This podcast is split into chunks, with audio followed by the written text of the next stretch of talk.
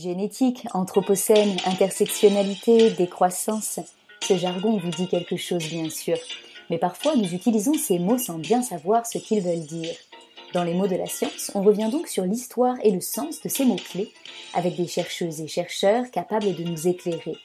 L'épisode du jour est dédié à la notion de peer review, l'évaluation par les pairs en français, un aspect central de la démarche scientifique, puisque c'est en quelque sorte le test de qualité des recherches effectuées dans tous les domaines. Il est donc crucial de comprendre ce procédé au moment où nous traversons une crise sanitaire inédite et où nous sommes beaucoup plus exposés à la parole d'experts. Savoir comment fonctionne l'évaluation par les pairs permet en effet de comprendre qui est légitime aux yeux de la communauté scientifique et selon quels critères. Pour nous éclairer sur ce procédé du peer review, ses limites aussi, nous recevons Philippe Huneman, philosophe, directeur de recherche à l'Institut d'histoire et de philosophie des sciences et des techniques rattaché à l'Université Paris Panthéon-Sorbonne. Philippe Huneman, bonjour. Bonjour. Commençons par un point d'histoire. De quand date cette expression du peer review? Et puis d'ailleurs, pourquoi se popularise-t-elle en anglais? Alors, la généralisation de cette pratique du peer review date de 60-70 ans, sa généralisation à l'ensemble de la littérature scientifique. Euh, néanmoins, en réalité, c'est une longue histoire dans laquelle la pratique de peer reviewing a euh, changé euh, de signification. Donc, euh, cette pratique accompagne l'histoire des revues scientifiques et les revues scientifiques elles-mêmes, sociétés savantes comme la Royal Society de, Londres ou l'Académie royale des sciences en France. Donc, le premier journal qui de, savant, qui s'appelait les Philosophical Transactions of the Royal Society, fondé en 1665, avait un rédacteur en chef, ce qu'on appelle un editor, qui décidait tout seul de ce qui mettait ou de ce qui ne mettait pas dans sa revue. En 1835, euh, l'un des membres de la société, William Ewell, qui était euh, astronome, un des premiers historiens et philosophes des sciences, euh, qui était aussi très soucieux des rapports entre la science et le public, le public des honnêtes hommes non spécialistes en fait, a proposé de confier à des savants de la société la présentation, enfin la, la confection pardon d'un rapport sur les articles proposés à sa revue. Alors, ces premières formes de peer reviewing étaient en fait plutôt euh, une manière de dire, d'expliquer au public la nouveauté et euh, l'intérêt d'un article euh, scientifique, technique, publié dans la revue. Et c'était pour cela que William Ewell, en général, confiait ses rapports à des, entre guillemets, grands savants connus euh, qui pouvaient soutenir de leur propre réputation le, nouvel article en question. Donc, trois remarques ici. Hein. Le, premier, c'est qu'il euh, y a un lien très fort entre le peer reviewing, les sociétés savantes et les journaux scientifiques. La seconde, c'est que tout ça s'est développé dans le monde anglo-saxon. La troisième, c'est que cette idée de cette pratique de peer reviewing était assez différente de, de nos jours, et c'est puisque le, le, rapport en question était plutôt une présentation de l'article. C'est plus tard que euh, dans certains cas, on a plutôt confié le rapport à euh, quelqu'un qui n'était pas un grand scientifique, mais entre guillemets l'égal de l'auteur, c'est-à-dire lui aussi une sorte de compétiteur obscur, spécialiste du même sujet. Et c'est cette idée-là maintenant qui euh, définit euh, le peer reviewing, euh, plutôt que l'ancienne pratique de UL. Mais en quelque sorte, c'est seulement au début du XXe siècle que cette idée que le peer reviewing, commandé par un éditeur de revue, est une pièce dans, un très grand système de production scientifique, une pièce destinée à assurer l'intégrité de cette production. Alors le, sociologue des sciences Merton parlait dans les années 1950 de scepticisme organisé pour qualifier la structure de la science. C'est une idée fondamentale. Et qu'est-ce qu'il voulait dire par là? Il voulait dire que la science est une activité, parmi toutes les pratiques sociales humaines, orientée vers la vérité. En quelque sorte, c'est la science qui a quand même le plus de chances de dire le vrai sur le monde par rapport à d'autres activités comme la magie, le sport ou la poésie. Alors, comment, euh, comment cela est possible? Merton indique bien qu'on ne peut pas euh, supposer que tous les grands savants sont des adorateurs de la vérité. Il y a beaucoup d'individus qui peuvent faire de la science pour d'autres motifs, ou que ce soit la recherche du prestige, ou la mise en valeur de soi, ou euh, l'esprit de, rivalité et d'émulation, peu importe. Mais ce qui assure que la science a de fortes chances d'atteindre le vrai, c'est sa structure en tant que pratique sociale. Et euh, à savoir quoi dans sa structure le, le fait que les nouveautés, les nouvelles hypothèses, les nouvelles théories sont soumises à une très très forte pression, c'est-à-dire à la critique des pairs. Et ce qui reste en quelque sorte au bout d'un certain temps, ce sont des idées qui ont de fortes chances d'être vraies. Pourquoi? Parce qu'elles ont euh, résisté à la critique. Donc, deux choses. Hein. Euh, Merton parle de scepticisme organisé. Euh, à propos de, de ce qui garantit cette orientation de la science derrière le vrai. Pourquoi scepticisme? Parce que les nouvelles théories ou hypothèses sont proposées à des gens qui veulent critiquer, donc qui sont a priori sceptiques. Pourquoi organiser? Parce que euh, bah, ce n'est pas n'importe qui qui peut critiquer. C'est euh, au contraire, c'est forcément des, ce qu'on appelle des pairs, c'est-à-dire des gens qui ont plus ou moins le même type de connaissance de la réalité. Le peer reviewing, c'est exactement l'un des vecteurs de ce scepticisme organisé. Comment ça marche concrètement? Vous êtes philosophe, biologiste, vous travaillez pendant 2-3 ans sur une question et vous voulez publier vos conclusions. Quel est le processus de publication? Alors, ce processus, effectivement, il faut le, détailler un petit peu, d'autant que euh, dans le grand public, on n'est pas forcément très clair sur ce que c'est qu'un article scientifique. Un, article scientifique, c'est donc dans une revue académique, euh, éventuellement une revue d'ailleurs publiée par une euh, société savante comme celle dont j'ai parlé, ou appartenant à un grand groupe éditorial comme les, très grosses revues Nature, Science et Cell, euh, un, article scientifique est très différent de ce qu'on appelle un article dans la vie ordinaire, c'est-à-dire un article de journal. Un journaliste peut écrire deux ou trois articles par semaine. Ça dépend de si c'est un journaliste d'investigation ou pas. Des fois, c'est beaucoup plus long. Mais alors qu'un scientifique, euh, il n'est pas rare qu'un scientifique écrive un ou deux articles par an. Euh, ça prend beaucoup, beaucoup plus de temps et ça exprime les résultats, parfois aussi le processus d'une recherche relativement longue. Et c'est ça qui est, comme on dit, soumis à une revue et qui ensuite passe le protocole de peer review. Alors, deux choses doivent être dites. La première, c'est qu'il y a plusieurs types de peer review. Euh, et la seconde, c'est que, euh, et j'y reviendrai, les, disciplines sont relativement différentes. Elles sont relativement différentes sur le peer review qu'elles emploient, mais aussi tout bêtement sur ce que c'est qu'un auteur. Hein. C'est-à-dire qu'on est frappé quand on regarde des articles de différentes disciplines de la, différence entre nombre d'auteurs. En physique, vous pouvez aller jusqu'à plusieurs milliers d'auteurs pour un article. Dans les sciences humaines, ça excède rarement 4 ou 5. Dans ma discipline, la philosophie, c'est en moyenne un petit peu plus que 1.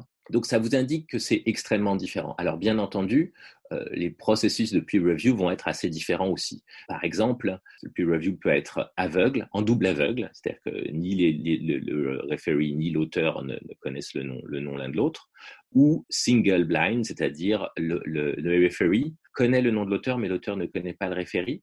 Et ça, c'est quelque chose qui peut faire sens dans des disciplines comme euh, justement la, la physique des particules ou, où les articles sont écrits par beaucoup de gens parce qu'il y a énormément de gens qui participent à la production de données. Et là, au fond, euh, la provenance de l'article peut être un indicateur de fiabilité. Parce que finalement, le, le, referee, il va pas pouvoir refaire l'expérience. L'expérience peut coûter des, centaines de milliers d'euros. Il n'a pas l'équipement, il n'a pas le... Donc, s'il voit que c'est un laboratoire relativement connu pour ses productions sur cette question, ça va lui inspirer confiance. Encore une fois, dans ce domaine, le referee ne peut pas faire euh, refaire ce qui est fait dans l'article. En mathématiques, dans certaines, euh, disciplines, le referee peut, par exemple, euh, contrôler les calculs ou les statistiques, mais pas les expérimentations quand elles sont très chères.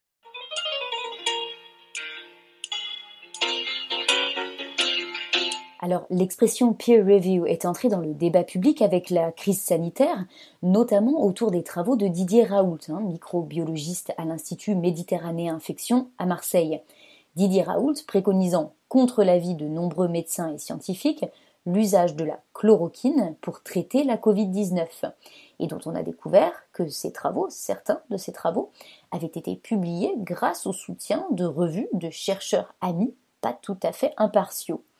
Puis s'en est suivi l'épisode du Lancet, euh, le nom d'une revue prestigieuse, qui publia à son tour un papier erroné censé démontrer les approximations dans les travaux de Didier Raoult. C'est un exemple parmi d'autres de polémiques qui induisent euh, forcément de la méfiance à l'encontre des chercheurs. Est-ce que c'est fréquent? Est-ce que cet exemple dit quelque chose des dérives en cours? Oui, je pense que cette histoire est vraiment euh, cette histoire malheureuse est très parlante et de manière générale, ce qui s'est passé avec l'épidémie de, coronavirus dans ces débuts, c'est qu'on a vu à la fois une très grande médiatisation de la science, hein, et en particulier dû au fait que, pour une fois, le pouvoir politique s'est prévalu de fonder ses décisions sur les conclusions des chercheurs en épidémiologie, infectiologie, virologie, etc. Et en même temps, comme d'ailleurs beaucoup d'aspects de cette épidémie, euh, l'épisode a en quelque sorte euh, constitué une sorte de, loupe grossissante de ce qui se passe euh, dans, la production scientifique et des travers de la production scientifique. Hein. En particulier, il faut noter que Didier Raoult n'est pas n'importe qui, c'est sans doute l'un des chercheurs ou le chercheur français qui a publié le plus d'articles. On est à 3000, plus de 3000 ou 3500 articles compteurs pour lui, ce qui est vraiment beaucoup, surtout si on se rappelle, comme je disais, qu'un article dans une revue scientifique, ça n'est pas un article de journal, on met peut mettre des mois euh, ou des années à l'écrire. Alors là, en l'occurrence, visiblement, 3500 articles, il n'a pas mis des années à les écrire. Néanmoins, comme ces articles sont signés par énormément de gens, oui, et, en particulier dans, la discipline de Didier Raoult, il est d'usage que le chef d'équipe ou le chef de labo signe tout ce qui est produit par les membres de son labo, même s'il ne l'a même pas lu. On peut arriver à des chiffres énormes de, publications comme ça.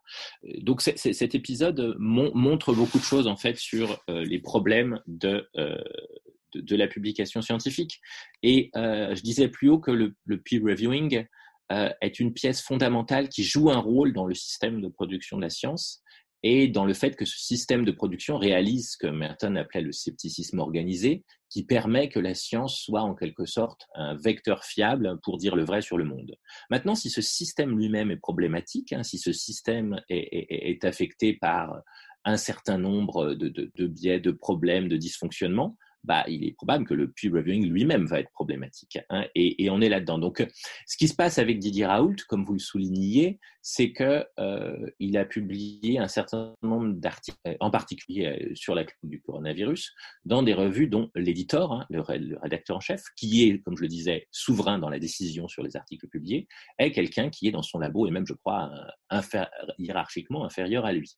Donc, on est dans une situation évidente de conflit d'intérêts et euh, le conflit d'intérêts fait que assez souvent le, produit de, l'activité euh, qui est affecté d'un conflit d'intérêts va, être un produit euh, frelaté en quelque sorte.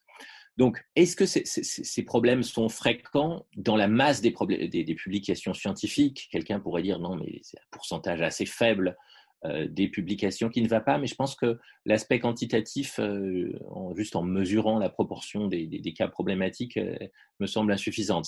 Alors, d'abord parce que les cas problématiques, même s'ils sont peu fréquents, augmentent en fréquence depuis une dizaine ou une quinzaine d'années.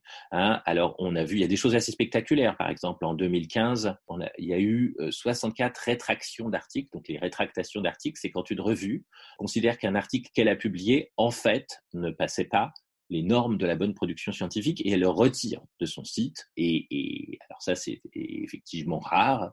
Et euh, ça veut dire que le, peer reviewing s'est mal passé, puisque justement, euh, si c'était bien passé, il n'y aurait pas eu besoin d'avoir de rétractation.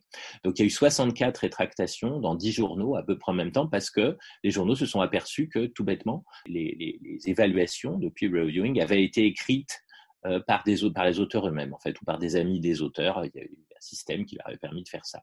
Une, autre, une autre histoire, c'est un, je crois que c'est un biologiste, je ne sais plus sa nationalité, peu importe, qui, il y a deux ou trois ans, euh, bah, c'est illustré parce qu'on a découvert que il avait écrit, euh, donc il avait produit des centaines d'évaluations, de, hein, de, peer review, et à chaque fois, sa recommandation, c'était, euh, une recommandation euh, si vous voulez, obligatoire en quelque sorte, c'était que les auteurs de l'article citent ses propres travaux à lui, ce qui a fait que bah, son nombre de citations à lui-même dans la littérature scientifique a explosé. Et ça, le nombre de citations, j'y reviendrai, c'est la mesure, si vous voulez, de, la valeur d'un scientifique dans le système contemporain.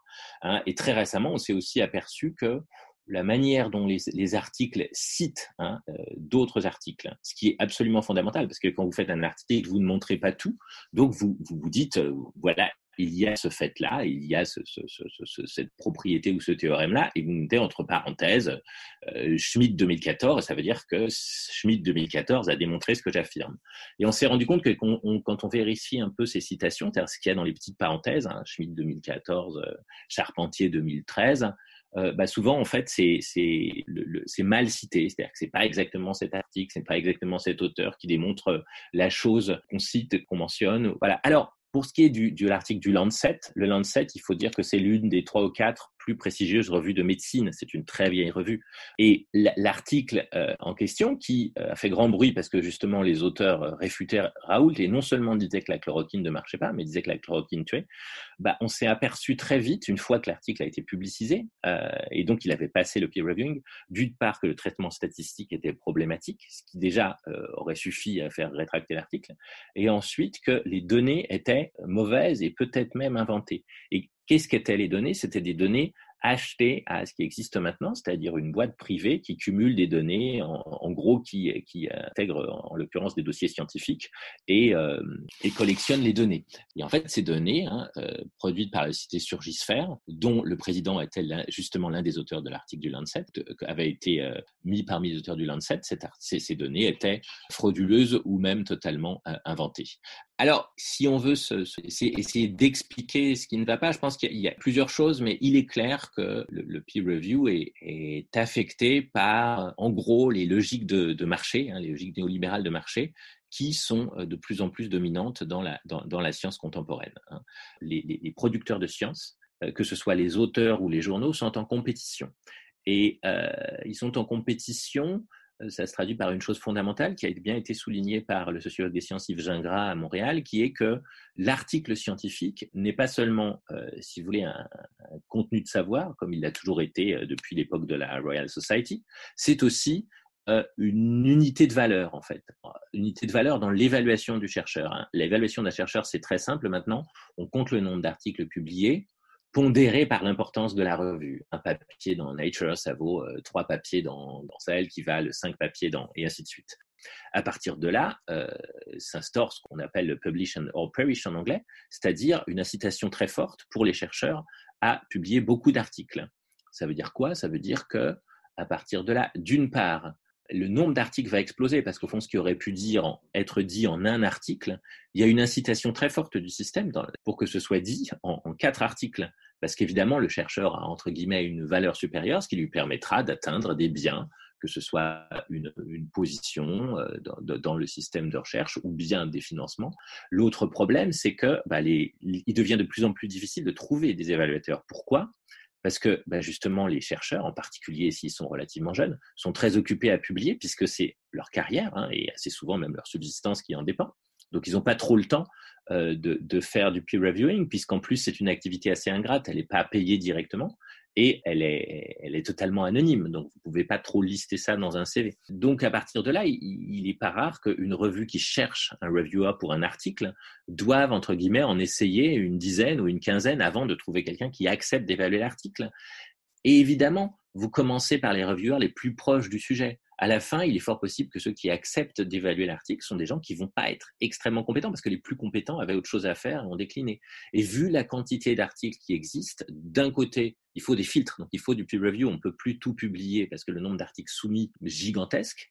En même temps, les évaluateurs potentiels ont de plus en plus de mal pardon, à contrôler le contenu de l'article parce que euh, bah, la littérature étant immense, il faut lire beaucoup, euh, lire beaucoup avant de se rendre compte que plusieurs, articles sont finalement assez redondants. Donc on conçoit que le, système euh, se retrouve devant euh, une grande probabilité de dysfonctionnement on réalise que les coulisses de la production scientifique nous échappent en fait. Hein. Il n'y a pas vraiment de transparence sur ces mécanismes que vous décrivez. Est-ce que des outils contemporains sont en train de changer la donne, que ce soit du côté de l'open science ou même des réseaux sociaux où des scientifiques débattent publiquement? Alors oui, il y a des, beaucoup de gens sont, sont, vraiment au fait de ces failles du système de peer reviewing et il y a énormément de choses qui sont avancées pour essayer de pallier aux, inconvénients et, aux dysfonctionnements. Alors en particulier, ce qu'on appelle l'open science, c'est-à-dire le fait de mettre euh, les, publications et surtout les, les, données en ligne, est quelque chose d'important parce que ça simplifie en quelque sorte le travail d'évaluation de, de, la qualité des données en fait. Donc ça, c'est effectivement c'est un progrès. Alors euh, le, le moi, je pense que le système lui-même étant dans cette logique extrêmement concurrentielle néolibérale à tous les niveaux, hein, euh, chercheurs, universités, journaux, instituts de recherche, c'est toute modification risque d'être euh, relativement insuffisante. Néanmoins, il y a deux choses. La première, c'est l'idée de publiciser les évaluations. Alors, il y a deux aspects. Le premier, c'est qu'il y a des revues qui, en fait, publient euh, ce qu'elles reçoivent, mais assorties des rapports de peer review. Ça veut dire qu'il peut y avoir un article publié avec deux évaluations extrêmement négatives. et ensuite, c'est au lecteur de se faire son, son opinion. Le problème ici, c'est que euh, on en revient à ce que je disais, il y a tellement d'articles publiés que euh, bah, si on se met en plus à publier tous les articles soumis avec euh, les, évaluations, la littérature scientifique va être complètement illisible. L'autre aspect, c'est l'idée qu'il existe des forums de discussion, par exemple sur Twitter ou ailleurs, qui peuvent détecter des choses que le peer review ne détecte pas. C'est exactement ce qui s'est passé avec l'article rétracté du Lancet. D'une part, ce sont des sociologues, il y a des très bons blogs, de, pardon, de statisticiens qui ont regardé l'article parce qu'il était vraiment euh, sous les projecteurs et qui ont vu qu'il y avait des problèmes dans euh, les, calculs statistiques. Et donc là, c'est vraiment des blogs de statisticiens, puis des discussions aussi sur Twitter qui ont permis de voir que ce que le peer reviewing n'avait pas vu. L'ennui, c'est que dans le même temps, les réseaux sociaux servent à, euh, en quelque sorte, évaluer les chercheurs aussi. Donc euh, maintenant, non seulement les citations, mais le nombre, de, vues ou de, le bruit que vous faites sur les réseaux sociaux commence de plus en plus à faire partie de l'évaluation des chercheurs. Donc, euh, on sent bien que la chose va être, euh, comment dire, directement devenir un nouveau biais dans l'évaluation scientifique. Et, en particulier, par exemple, maintenant, on a montré que quand un article est publicisé sur Twitter, il attirera plus de citations. Donc, on voit comment les réseaux sociaux sont le même vecteur de la logique concurrentielle qui régit la science aujourd'hui. Les problèmes du peer review sont les problèmes d'un système dans lequel existe le peer review et euh, si le système et la logique économique profonde qui le régit ne changent pas, euh, il n'y aura pas de, petits sparadraps qu'on pourrait mettre pour euh, guérir les choses. Philippe Henneman, merci infiniment. Merci à vous. C'était les mots de la science.